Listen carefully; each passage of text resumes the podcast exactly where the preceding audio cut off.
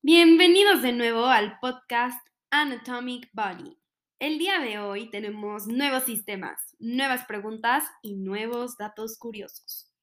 Como bien vieron, la semana pasada discutimos acerca del sistema cardiovascular y respiratorio. Hoy veremos el sistema endocrino y el urinario. Comencemos con el sistema endocrino. La definición de este sistema dice, glándulas y órganos que producen hormonas y las liberan directamente en el torrente sanguíneo hasta llegar a los tejidos y órganos del cuerpo. Estas hormonas controlan funciones importantes del cuerpo, como el crecimiento, desarrollo, metabolismo y reproducción. El sistema endocrino incluye el hipotálamo, la glándula pineal, la glándula pituitaria, la glándula tiroides, la glándula paratiroides, el timo, la glándula suprarrenal y el páncreas. En los hombres incluye los testículos, y en las mujeres los ovarios o placenta durante el embarazo. También se le llama sistema endocrinológico. Palabras más, palabras menos. Lo que esto quiere decir es que el sistema endocrino está formado por glándulas que producen hormonas. Las hormonas son mensajeros químicos del organismo y transportan la información desde un conjunto de células hasta otro. Este sistema influye en las células, órganos y funciones del cuerpo. Entonces, las partes de este sistema están compuestas por el hipotálamo, la hipófisis, la glándula tiroidea, las glándulas paratiroideas, las glándulas suprarrenales, la glándula pineal, los ovarios y los testículos. Tengamos en mente que este sistema parte desde el cerebro hasta nuestros testículos u ovarios. Comencemos viendo el hipotálamo. Este se encuentra en la parte inferior central del cerebro.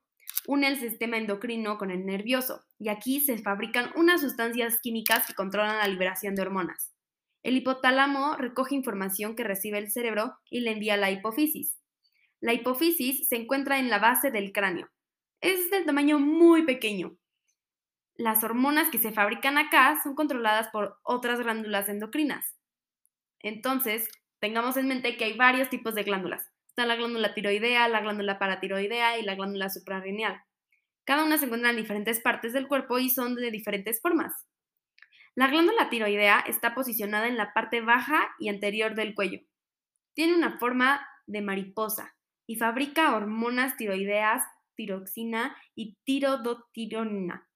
Estas hormonas controlan la velocidad a la que las células queman el combustible que se produce en los alimentos para generar, generar energía. Después tenemos las glándulas paratiroideas, que se conforman por cuatro glándulas unidas a la glándula tiroidea. Estas regulan la concentración de calcio que hay en la sangre. Luego tenemos las glándulas suprarrenales, que son dos glándulas de forma triangular encima de cada riñón. Se dividen en dos partes. La externa, que es la corteza suprarrenal que fabrican hormonas que regulan el equilibrio del agua y sal en el cuerpo, y la interna, que es la médula suprarrenal, que fabrica la adrenalina, la epinefrina, hormona que aumenta la tensión arterial y frecuencia cardíaca. Y por último tenemos la glándula pineal, que se ubica en el cerebro y produce melatonina.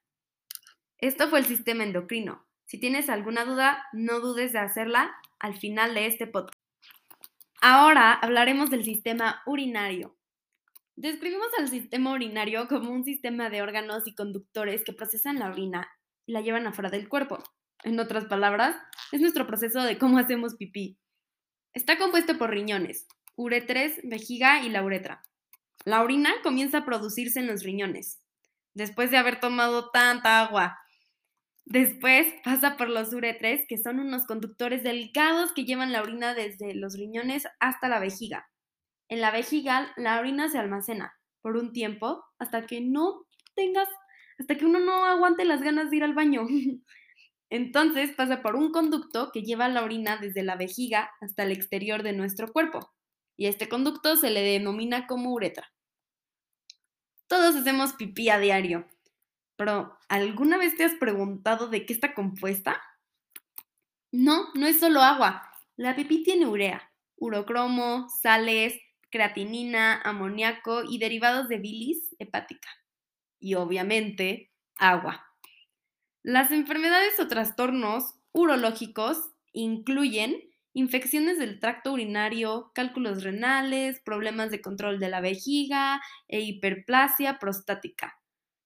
algunos problemas urológicos duran más tiempo que otros. Entre las enfermedades más conocidas de este sistema tenemos la nefrosis, que es la enfermedad no inflamatoria de los riñones, el nefrolito, que es un cálculo renal, la uretritis, que es la inflamación de la uretra, y tenemos luego la nucturia, que es cuando nos estamos levantando constantemente para ir a orinar durante la noche.